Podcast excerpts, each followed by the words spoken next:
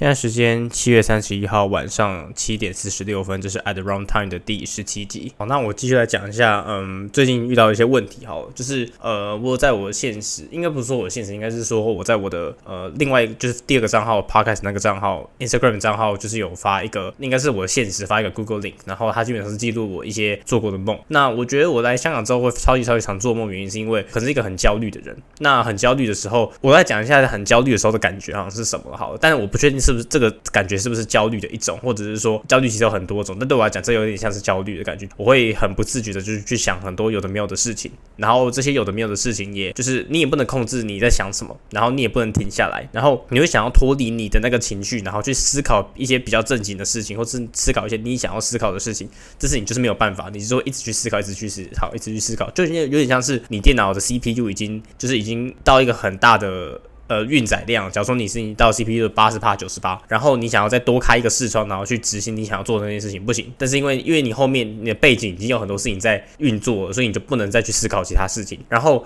它就会让我去想出很多很多的梦。然后那一阵子刚来香港的时候，然后回到我住的现在住的这个地方，也是有做过很多像这样子的梦。然后后来我发现一个问题，就是我那个。住的那个房间冷气其实坏掉状况，就是它已经把我已经把风扇开到很强，然后温度开到很低的，但是它的冷却效果应该应能讲冷却效果嘛？应该就说它的降温效果还是没有那么好，然后整个房间还是处于一个呃基本上跟室温差不多的状况，就是说跟户外的室温温度差不多的状况。那前一阵子那个大暑嘛，所以它就是气温晚就算是晚上你都可能会有三十一、三十二度，然后就非常非常热。那后来我解法就是我直接把冷气关掉了。因为那个冷气不仅是我刚才说的，就是没有呃没有真正有就是冷的感觉，它同时还有一堆一堆噪音，然后好像同时会喷出一点有有的没有东西出来，就很像是说哦，你假如说你吹风吹到一半，突然有一些里面的碎屑，然后可能这里面不知道东西什么东西坏掉了，然后它的一些呃碎片啊碎屑就直接飞出来。那后来就听到，就是不只有这些碎屑的声音，它其实同时还有就是一些液体的声音，就可能是冷气的水吧，就是可能故障了什么之类的。那那个冷气的确也是有点故障了，因为前一阵子我在请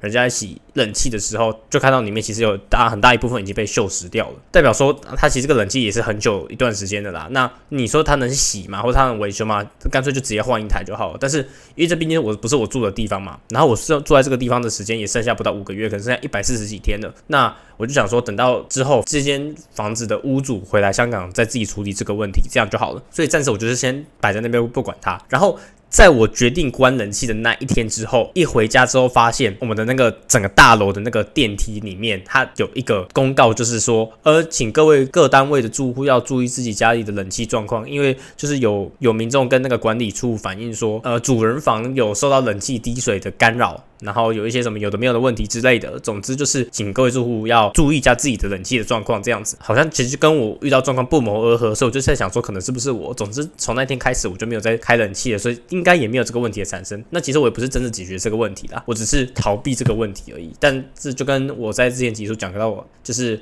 逃避虽然可耻，但是很有用嘛。总之我现在就不用这样做。总之我现在就是开着窗户，然后呃开着电风扇，然后再让客厅的冷气流进来这样子。然后之后解决这个问题之后，我做梦的频率就变得比较少，然后我也睡得比较好。就是说我我睡眠质可能会好一点点，但绝对上来说它还是蛮差的一个睡眠品质。那我基本上在最近一次做的梦，应该说我今天早上就做完的梦，就是我梦到嗯我自己在沙丘里面的场景。这个沙丘是电影的那个沙丘 Doom，而不是真正世界上一个地理的景观的那个沙丘。电影的。沙丘其实是有点诡异的那个感觉的嘛，就是其实我对我来讲，那个还是还是算一个噩梦啦。那总之聊到沙丘，我就突然就想说来聊一下，就是最近的一些影视的新闻好了。那我之前在前面几集上有讲到说，就是我在看那个惊奇少女嘛，然后后来怎么说啊没有更新我对惊奇少女的一个影评啊什么之类的，主要原因就是我其实没有继续看下去了。我大概看到第二集还是第三集的一半之后，我就没有再看下去的。我知道惊奇少女它只有六集，但是对我来说，惊奇少女它的吸引度对我来说就是不够。那那之后我知道会有那个呃，She Hulk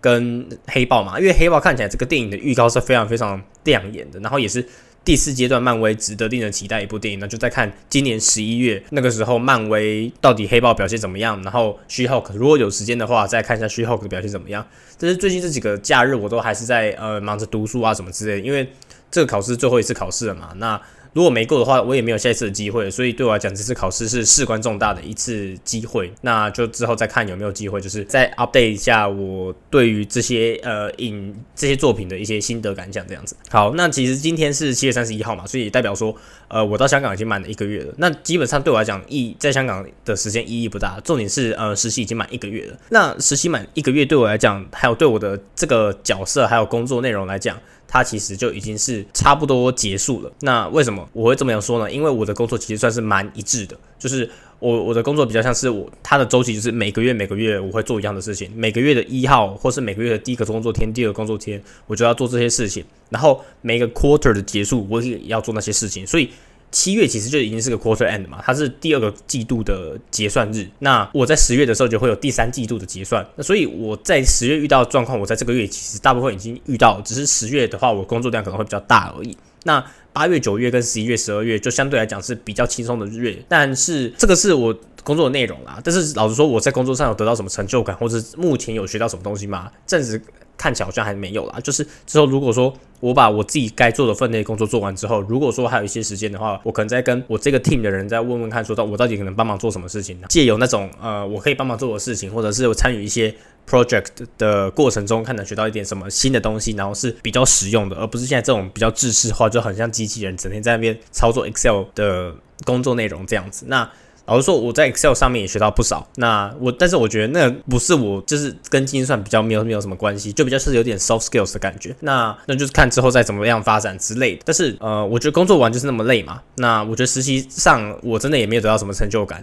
它其实就可以让我就重新去思考说，嗯，我到底适不适合走这一个。呃，精算这个职业，那老实说，适不适合走这个职业，对我来讲，在工作上是不是得到成就感这件事情，意义还是比较没那么大。重点是我有没有兴趣，这是第一个要件。那如果说我有兴趣，就算得不到什么成就感，可能我也觉得说这工作是还可以的。但有时候其实工作上的成就感跟兴趣，其实它是呃互相相关联的。就是你通常是你有兴趣，呃，你有兴趣去做，然后你真的有投入一些你的。精力或是投入一些你的努力之后，你得到回报，你才会有成就感。就是你如果没有投入什么精力，你基本上也感受不到什么成就感。那有时候是你有得到那些成就感，你才会有兴趣。有有一些工作室也有这样的性质。那对我来讲，目前是我这两件事情都还找不到。就是你说我对金善的这个职业有兴趣吗？嗯，好像也还好。只是他在国外可能会就是薪水好像还不错，然后 work life balance 也相对于 banking 也比较好一点而已。就是。目前来讲，我还是没有发现说，哦，我在这个月里面有找到什么样的兴趣这样子。那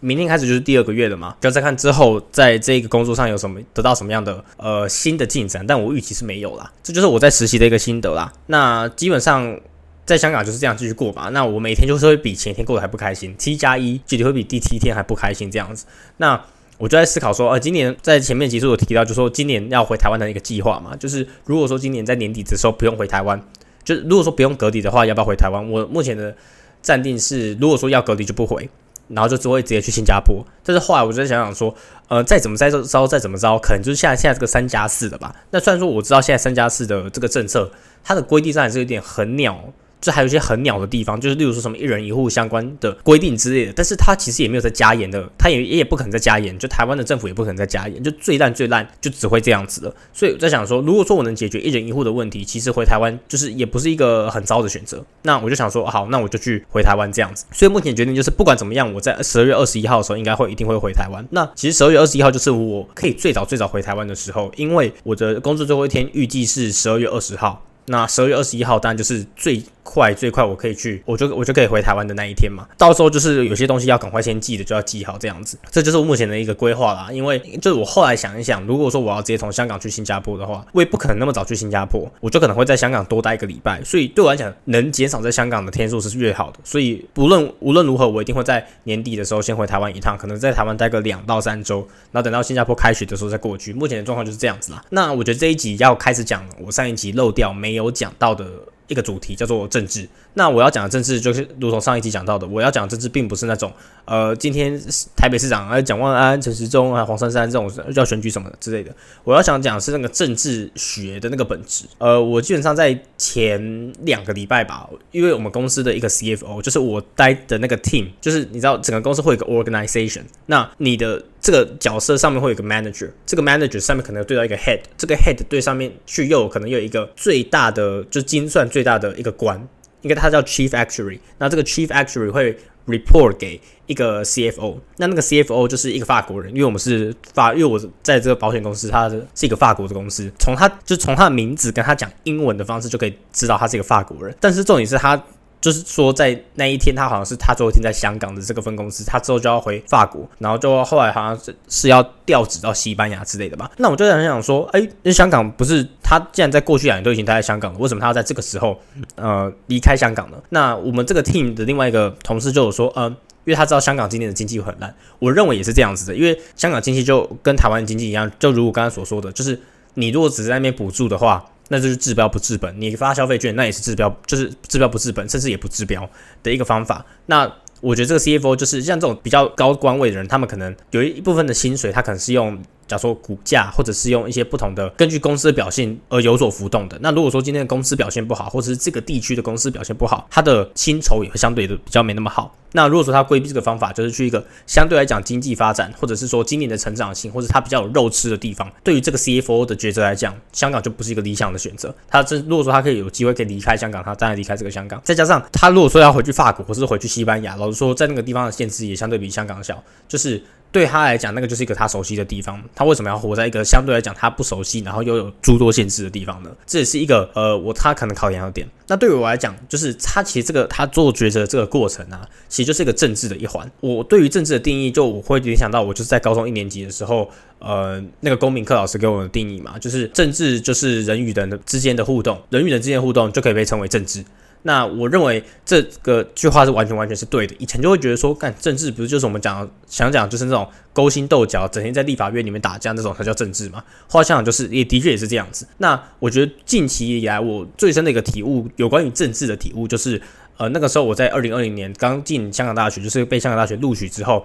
就一定会有人问你说，呃你你现在香港那么乱，还要去香港吗？我就说啊，你只要不碰政治问题。基本上去香港读书没什么大不了的，反正我就只是去那边读书嘛，你也不需要担心什么政治问题啊什么之类的。后来才说真的不是诶，因为你怎么可以能把校园或者是教育教育跟政治脱钩？这完全不可能啊！因为教育的那些大纲、那些 syllabuses 就是由呃那些官员、那些政治人物去制定的嘛，所以政治与教育本来就是比较不能分割的。最近期香港就开始去做这件事情嘛，就是香港越来越多这种很奇怪、很 cringe 的事情就开始发生，例如说呃香港大学之前就是。寄了一个 email 给所有的 alumni 跟所有的在职的学生，反正就是他们改变了整个学校的一些毕业规定，就是说，呃，你的一些就是一些一些规章啦，那他就是要求你说，呃，每个学生都一定要完成，就是什么香港基本法跟国家安全法，还有什么宪法，他们是写 constitution，但是我其实不知道它真正背后的意涵是什么，但是我就暂且帮他翻译成宪法。总之，他就是要学习这三个法律的相关课程。谁不知道 national security law 这件事情，就是导致二零。一九年香港会那么乱的其中一个原因之一，而且香港大学从那一个年的那一个学期开始就已经非常不正常了。一部分的原因就是因为 National Security Law，那就是现在政府还要规定说，这些学生是不管你是不是国际学生哦，如果你说本地学生要学习国家安全法，那就算了，你是连在那个地方的国际学生都要学习你这个，对我来讲，这个是是让香港走下坡的一个契机之一，它不是一个主要的原因，它它可能是一个原因呐，但是我认为它是一个契机，或者是它是一个起始点这样子。那为什么你还要再强迫这些国际学生去学这个法律？然后虽然说学校它就是教授这种课程的方法是说，哦，它是可能是一个 online courses，然后它不是它不会有一个，我也不知道它确定会不会，我也不确定它会不会有一个就什么主讲者什么之类。因为我觉得，如果说既然它这个课程是每个人都要学习的，它不可能开一个那种实体的 course，然后叫每个人去听三小时，那肯定大概翘课率九十九趴，就我觉得翘课率绝对是九十九趴以上。那他可能方法就是用一些什么什么，就是自己学的方式啊，然后把它放在整个学校的那种 Moodle 系统里面，然后叫大家自己去点选。你只要在这个你 enroll 的四年内完成这个类似那种 module 的感觉。好像你就可以毕业了。总之，他还是用一种比较软性的态度，就就是 deliver 这个课程。但是这件事情的存在就很 cringe。我觉得这个就是中国政府的一个特色，就是我不仅要立定定定一个法律来规范人民，我还要让告诉人民说这个法律有多么的好。就是如果说你定定法律这件事情是超级正常的，我认为每个国家都有他自己的特色的法律。虽然台湾人就是，或者是说，假如说西方国家或者在一些什么西方论坛上面，大家会疯狂的去讽刺，或是政治讽刺，呃，中国法律是多么 cringe 这件事情。但是香港现在香港就是就有点遵循中国的那一套。逻辑，他要逼你去学这个东西。有一个最经典的例子，就是为什么？就是你你的大学课程里面有一个习近平思想这件事情。就是好，我们蔡英文他自己有自己的一套中心思想，民进党有他自己的一套中心思想，国民党假如说蒋万安他自己有一套自己治理台北市的中心思想。然后国民党，我现在不知道国民党的那个党主席是谁，就是每个政党他自己都有一个自己的中心思想，但是执政党不会把民进党的中心思想当成是一个课程，但是中国就会想说，哦，就是我我们自己的这个领导团队是就是很棒。那假如说我们今天订定一个法律之后，我们还要再把这个思想传达给这个整个国家所有的学生这样子。那现在香港就在做一模一样的事情。那我觉得政治这件事情就是就是这样融合在教育里面嘛。就像我刚才说的，就是这个就是我感受到就是政治与教育不可分割的一个开始。就是二零二零年，我们可能不用担心这件事情。就我们二零二零年或二零一九年，我们觉得呃 national security law 是影响香港的一个关键。但是它在那个时候，二零二零年、二零二一年的时候，它可能还跟教育沾不上边。但自此开始，它就已经开始融合在你的教育里面了。就是像我现在剩两年才就要毕业。但是在新的这个规定之下，我还是要完成这个课程。虽然说我在香港只有一年啊，但总之就是我就是要学那个啊。然后如果我没有学那个，我没有去假装说我已经受到那一个知识的熏陶，我就不能毕业的一个状况。那另外一个目前看到的一个状况就是说，其实，在之前有一个就是一个 Hong Kong Law Society，类似香港，我其实不知道它是不是一个工会，为了要宣传呃香港的法治观念，他就拍了一个什么香港法治很安全的影片，然后他就是请了一堆小朋友唱一首。他们用英文做的歌，哦，那个英文那个旋律就是超超级他妈 cringe，然后那个歌词也是超级他妈 cringe，很明显就是 propaganda，就是跟方舱医院是同一个道理。只是它是香港版，那它其实一开始里面的歌词，就整首歌大概有百分之九十八的歌词是英文，但是它就是一种很 cringe 很剧的英文，就是它不是一句话，它就是各种各种词搭配在一起的那种英文歌词这样子。那重点是，好，它是一个 Hong Kong Law Society，刚刚有讲到它是一个 Hong Kong 相关的东西，但是它最后一句歌词是普通话，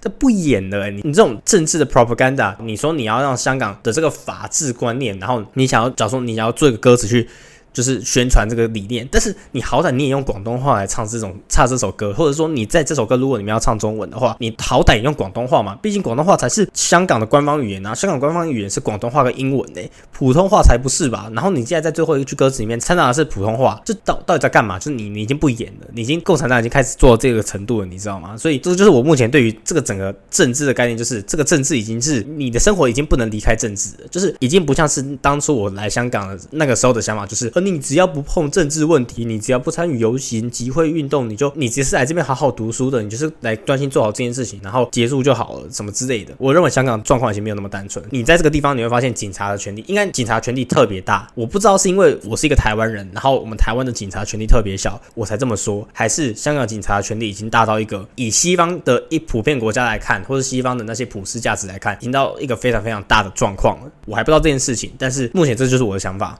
就我个人想法啊，反正这个地方就是我心情抒发嘛，我个人的观点的抒发嘛，也不是什么，呃，我就一定要政治正确啊什么之类的。那平衡一下，就是我觉得民进党其实也做出这种很烂的行为，就是也做很多啦，只是。在台湾就是你你你比较可以骂，就这样。好，那基本上下一个话题呢，我想要来讲的是哦，career planning 的事情。好，这其实也是公司的就是衍生项。好，我刚刚讲到 CFO 离开香港这件事情嘛，那我再讲一下我在这一个礼拜就是呃开始工作第四个礼拜遇到的一个问题。好了，总之在整个我刚进公司的第一天，我们上午有个 orientation。那我讲过那个 orientation 其实也是很 cringe 的一个活动，就是因为我不擅长社交嘛。那 orientation 里面就一定会有那种破冰环节。我其实也在之前的集数宣传过，说就是。跟大家讲说，我自己是很不喜欢破冰的，因为我觉得破冰是一个自然的，是一个自然的行为。假如说聚餐的场合遇到一个新的人，然后我要认识新朋友，自然而然有方法可以去破冰，它是应该是一个自然发生的行为。但当你说出现在是破冰时间的时候，它就注定会是个尴尬的举动。你不能说哦，现在大家要破冰哦，好，大家一起来破冰，那自我介绍，说说一个你自己的秘密，但是没有人知道的什么之类的，有的没有东西，反正那就是一个很 cringe 的过程。然后那个 HR 一个召集人，他就。是有说，呃，我们之后会在公司办一些，呃，给所有 intern，就是同时期的 intern，包含 summer intern 或者我们这种精算六个月的 intern 的一个活动，就是我们要去参观，呃，这间公司在整个香港另外一个地方，就是我们这个这个公司在香港的，呃，香港岛，我们要去参观另外一栋大楼，是它是在九龙地区的。好，总之我们就要去参观那间大楼，OK。然后它的时间在这个礼拜的。应该说上个礼拜三，然后话我就说我没去，因为我那天其实有很一个呃我的第一次的 presentation，虽然那个 presentation 本质上是没有那么重要，但是它就是要报告给我刚才说的那个 chief actuary。那 chief actuary 对我来讲是一个非常非常高位阶的人，然后我也不希望我我搞砸，再加上我又不能用广东话报告，本质上是我不会啦，只是就是我如果说我不用广东话，我一定要用英文嘛，所以我在思考就是思考就是说我要怎么样让我的 presentation 更顺。总之那一天我的就是 main focus 就是那个 presentation。那那一天后来就是他们就是去了那个呃，其实那一天。就是他在前一天他有寄那个 Outlook，Microsoft 他的 email 叫 Outlook 嘛，那他就会寄一个 meeting invitation 给你。那基本上虽然说他说他是一个必须要参加的活动，但是你在你寄 Microsoft Outlook 的时候，它上面就是有三个问题啊，它它上面就是有三个选项啊，要不你 accept，要不你把它设成 tentative，要不你把它 decline。那我是马上就按 decline，然后按 do not respond，意思就是说我就算 decline 那个 invitation，它会从我的行事历上消失，但它不会寄 email 给那个邀请者说哦我 decline 这个 invitation。好，总之就是我 decline 那个东西，但是那个 HR 没有收到这个讯息，他也没有去看说我是不是 decline，或者他我有没有 accept，他就预设我会去参加隔天的活动。哈，总之隔天就到了，但是我隔天就没有去那一个我们要去参观的那一些。那一栋大楼报道，那我就回到我原本的那个在港岛的办公室去准备我那一天要做的事情，然后就是去正常的上班，就是跟一就是普通的一天这样子。然后在十一点约莫十一点的时候，他们说他们现在在做一个 workshop 的活动，然后那个 workshop 就是 career planning 相关的，就是我刚才说我要在这个 section 要聊的那个主题。他就说，呃，我没有看到你，也没有从听到你的消息，就是要确认你是不是安全，或者是说你是不是因为工作而很忙，所以没有办法来参加我们这个 workshop。然后我就说，对我现在那个时候很忙，事实上我没有那么忙，只是因我其实还是。有那个 presentation 要准备，那我的 focus 就在 presentation 上。那个时候是这样子，那我就跟他讲说，我其实很忙，然后说我不能去这样子。但事实上，我个人觉得是说，我去参加那个 intern 的活动，本质上就是有点尴尬。再加上我其实没有那么喜欢去参加 career planning 相关的事情。因为其实我在之前集数讲到，我认为 career planning 本质上不是一件坏事。我认为 career planning 本质上是好的，因为它帮助你了解自己，它帮助你规划你的未来。所以当未来来到的时候，你不需要那么迷茫，你也不会那么迷惘，是说哦，我现在要干嘛？我不知道要做什么。但是在二零二零到二零二四，或者说二零二零到二零二二这段期间，我认为 career planning 是毁了我生活很大的一个原因。我在前面集数也讲到，就是我为什么要那么早去签那个合约？如果说我没有那么早签那个合约，是不是我可能就会把我实习的时间延后一点点，或者延到可能延到二零二三。三年，或者二零二三年，甚至二零二三年下半都有可能。那为什么我要急着去签那个合约，然后赶着在二零二二年下半去做这件事情呢？那个时候我的结论就是，如果说我太早做 career planning，会让我的 flexibility 减少很多，或者是说我在一个我明明知道最有可能被限制的地方，然后我去做了一个，我会把我的未来锁在一个既定的状况或者是一个特定的现实里面的话，我就让我的生活变得稍稍微没有那么弹性。感觉就像我现在这样子，我就是在一个非常讨厌香港的时间，我必须要在香港待到十二月底。现在这个状况来讲，就是如果说我要做任何有关香港的 career planning，我都会有点。退避三舍，我不会想要去谈论 career planning 这件事情。所以我在那一个讯息发来之后，我又有一个新的感触，就是虽然我觉得 career planning 本质是好的，但是我认为享受当下也是非常非常重要的事情。因为其实我觉得 career planning 跟享受当下，它其实是两个在光谱两端的状态。我现在会比较偏向就是先甘后苦的那种感觉。我认为现在当下是最重要的，因为我其实不知道明天我会不会还活着，或者五年后、十年后我会不会还活着。那我为什么要去计划五年后、十年后的事情呢？再加上我其实现在已经呃没有那么想要在香港继续工作。就是我之后的规划也不是在以香港为主的，所以在香港公司做 career planning 相关的事情，对我来讲帮助也不大，意义也不大，所以最后就姑且不去了。当然，我就是用官腔的语调去跟他说：“哦，我我不参加这件事情是因为什么什么很正当的理由什么之类。”事实上，其实也没有什么特别的理由啦。然后下个礼拜就应该说这个礼拜二又有一个跟 CEO 对谈的一个 intern activity。然后这次就真的逃不掉了，因为这个 intern activity 是直接在我的那一个建筑，就是我工作的那个建筑的下面一层楼，所以而且那个工作那个那个活动才一个小时，所以我基本上没有理由逃掉。那我觉得跟 CEO 去谈话也是一件很 cringe 的事情，我可能会从 CEO 身上学到他一点一些想法啊什么之类，但是很高级，应该说几乎百分之百不会为这间公司继续工作，在未来我不会为这间公司继续工作，所以基本上我也不知道跟这个 CEO 对对话，我到底能从他身上学到什么。上个 session 就在讲 career planning，那我就想说。就是嗯，有关于 career planning，虽然说我刚一直在想说啊，career planning 会让减少你的 flexibility 啊，什么什么什么之类的，但是我其实在最近的时候也是一直在做 career planning 相关的事情，就是有点这种爱做又爱闲的的那种感觉。那我觉得我做这次做 career planning，就是我其实有在我自己的 podcast，就是比较正经的那个 Instagram 账号上面有分享一点我最近理出来的一点心得感想啊，就是呃很快速跟大家讲一下，我再去 re review 一下我那个在那一篇 post 里面到底讲了什么事情，我大概有排序了一下，就是我在毕业的那个时候。目前就是在毕业的工作地点而言的话，目前我心中的顺序是怎么样的？就是我的志愿序是怎么样的？我的排序是第一名英国，第二名呃新加坡，第三名台北，第九十九名香港。那第四到第九十八名这九十五个还在找。总之香港就是被排到很后面。我的第一个原因是因为，其实刚才在实习一个月的心得那一个 part 里面，我其实有漏掉一件事情没讲，就是在这一个月里面呢，我其实已经大概掌握到，就是香港跟台湾，应该说台特别来讲就是台北，因为我在台湾工作一定会在台北嘛。香港跟台北这两个地方，对于毕业然后精算薪水的这个部分的资讯，大概已经有掌握到，因为也有朋友在台北的精算保险公司的精算部呃实习，然后也有掌握到这部分的资讯。应该说我在那个 Instagram 的 post 里面有讲到的一个重点，就是说，说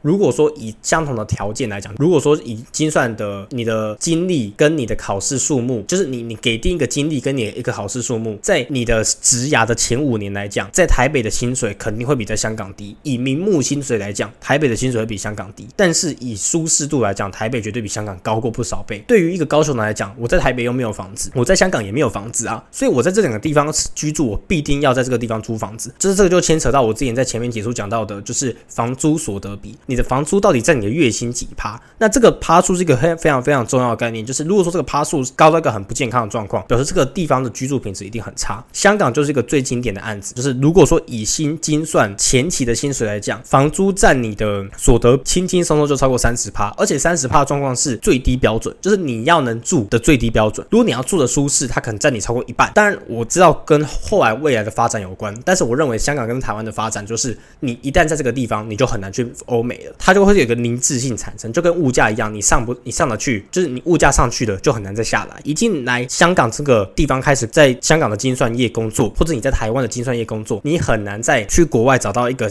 相对于你原本在港台找到的精算工作更好的精算工作了。这就是我的一个挣扎吧，我应该这样讲。总之，我觉得香港是一个现在住起来非常非常不舒适的地方，然后我也没有想要计划说我之后再来会在香港。是我连旅游都不会来，或者是我连来探访都不会来，更也不可能在这个地方居住，也不可能在这个地方生活，也不会在这个地方工作。但是台北对我来讲，它是一个我的舒适圈，虽然它的发展可能非常非常有限，然后我就算在那个地方我可以过得舒适，但我存不下什么钱，但是我还是会把它排在比香港更前面的位置这样子。但是我这个还没有讲到，呃，我这一个 section 想要讲到的重点就是说，目前就是英国啊，它有一个新的 visa 的计划，这是从我一个朋友听来那边听来的，就是如果你的毕业的学校是在两个知名的大学排行，就我们知道有什么 Times 还是什么，还有一个 QS University Ranking 嘛，就是如果说你在起码类似两个，就是至少两个这种大学排行上面，你的。毕业的大学是自有在两个排行上占前五十名的，就可以呃申请一个叫做什么什么什么 High Potential Individual 的一个 Visa。那这个就是英国的现在一个新的办法，就是说如果你在毕业五年之内，你可以申请一个两年短期的工作签。当然，你这个短期的工作签你不能 extend，但是你可以转换成其他比较长的有效的工作签证，就是比较像是 skilled worker 那种感觉。我觉得就是让我对于呃未来的精算的这个职涯发展开了一个往欧美的大门。我在以前的集数也说过，就是我觉得欧美。或者是英国，他都有遇到一个像这样子的问题，就是我有那个技能，呃，我的考试进度或者是我的教育背景，可能也会不输那些在美国的那些求职者，但是就是因为签证很难拿到，所以雇主比较没有那么意，没有那个意愿去雇佣你。如果雇主雇佣你了，但是你拿不到签证，雇主也不能继续雇佣你，所以。这会造成雇主的麻烦，签证好不拿拿好拿，会影响工作好不好拿。这个两件事情是有一个很高度的相关性。但是如果英国开始这个新的办法之后呢，我就会比较容易得到英国的签证，那就代表说我跟那些本地人、那些不用签证的人，他我们的差距缩小了。只要满足那个地方的，假如说英文的呃能力认证之后，我就可以在那个地方找工作了。那对我来讲，英国跟美国的精算工作经验是远比于亚洲来来的更有价值的。因为如果说我今天能在英国工作两年，然后在工作两年之后继续延长我的。工作签证，我是不是就可以在英国待更久一段时间？那如果说我在那个地方累积足够的工作经验，然后也得到相关的证照的话，就是我也得到相关的 qualification 的话，是不是我就有机会到我最想要去的美国？所以我认为英国是一个让我改变我目前在求职遇到的焦虑上一个很大的转捩点。那它也同时降低了我继续留在香港的可能性。虽然说我觉得我在现在留在香港的机会是。已经早就是趋近于零，或者几乎是已经可以视为零了。但是我那时候就是在考虑，就是要不要去新加坡嘛？那原本看起来是新加坡是我以毕业之后的唯一选择。但是我现在就是有新加坡跟英国之间可以做一个弹性的调整。那其实去英国的话，它的精算的那个 professional body 是另外一个英国他们自己的精算的协会。那我目前考的是美国那个协会，所以如果说我真的一开始就要去英国的话，是不是在这个呃考试的认证上，它会有一点尴尬的情况发生，或者是会需要有一点去调和一下目前的这个状况的一些机制啊什么之类的？那我认为新加坡就是一个缓冲点，就是如果说我能在毕业先去新加坡两三年，然后把这个 qualification 拿到之后，我再去英国，其实也不是是一个坏选择这样子的。我觉得这个就是目前的状况来看。那因为我我刚才讲，虽然我说我把台湾摆在呃香港。之前，但是我认为在台湾，你说在台北拿精算师的薪水能不能活得舒服？可以，但你也没有办法变得很有钱。然后你的薪水累积的程度会很慢。以精算这个职业来讲，我会认为说，我在前面五年虽然说我可以存下一点钱，但是我存不了太多，就是我不会很明显的感受到我的财富有增长的状况。但是一般来讲，在精算这个行业里面，我认为。开始工作五年，就是你的工作经验开始有五年之后，该有很明显的感受到你的资产在 exponential 的的方式去成长。但是如果说我今天在台北，我可能要到三十五岁、四十岁，我才会觉得说，哦，开始是变得有钱了。但是如果在新加坡，或者我在英国，或者我在美国，我会很明显感受到我的资产有一定程度的增长。那它就会影响到我的退休年龄，这个也在前面的集数讲过，所以我在这一集就不再赘述。总之，英国跟新加坡是我目前的前两大志愿。虽然我是在我的那个文里面写到说，我认为英国相对于美新加坡，我会比较想要去英国。我认为欧美在 work life balance 上面是执行的比较彻底的。虽然说我们我我虽然我们都会说精算比 banking 更有 work life balance，但是台湾跟香港或者是跟新加坡，就是这个亚洲国家，他们加班的文化还是非常非常严重。那相对于就是欧美这种哦，时间到就应该要下班的这种态度来讲，我觉得亚洲是相对比较不健康的啦。那这个就是以后的发展了。EP 十五的时候，我是分享我在港大就是求学的时候我的一些生涯规划。那那些生涯规划目前已经大致底定了，只是我的求职之路是二零二五才开始，然后现在才二零二二的 Q 三，会不会太早去讲这件事情呢？我也不知道。总之就是呃，这一集想分享的一件事情。那我觉得这一集讲的比上一集。好太多了，上一集真的不知道在讲什么，然后我剪辑的时候也剪辑的很痛苦，但是这一集我感觉好像我讲的还蛮顺的，但虽然我觉得我自己应该是讲蛮快的，目前录音到现在是有四十分钟的一个一个长度，所以就反正就是在继续精进自己的一些说话技巧啊，就这样，这期就录到这边，拜拜。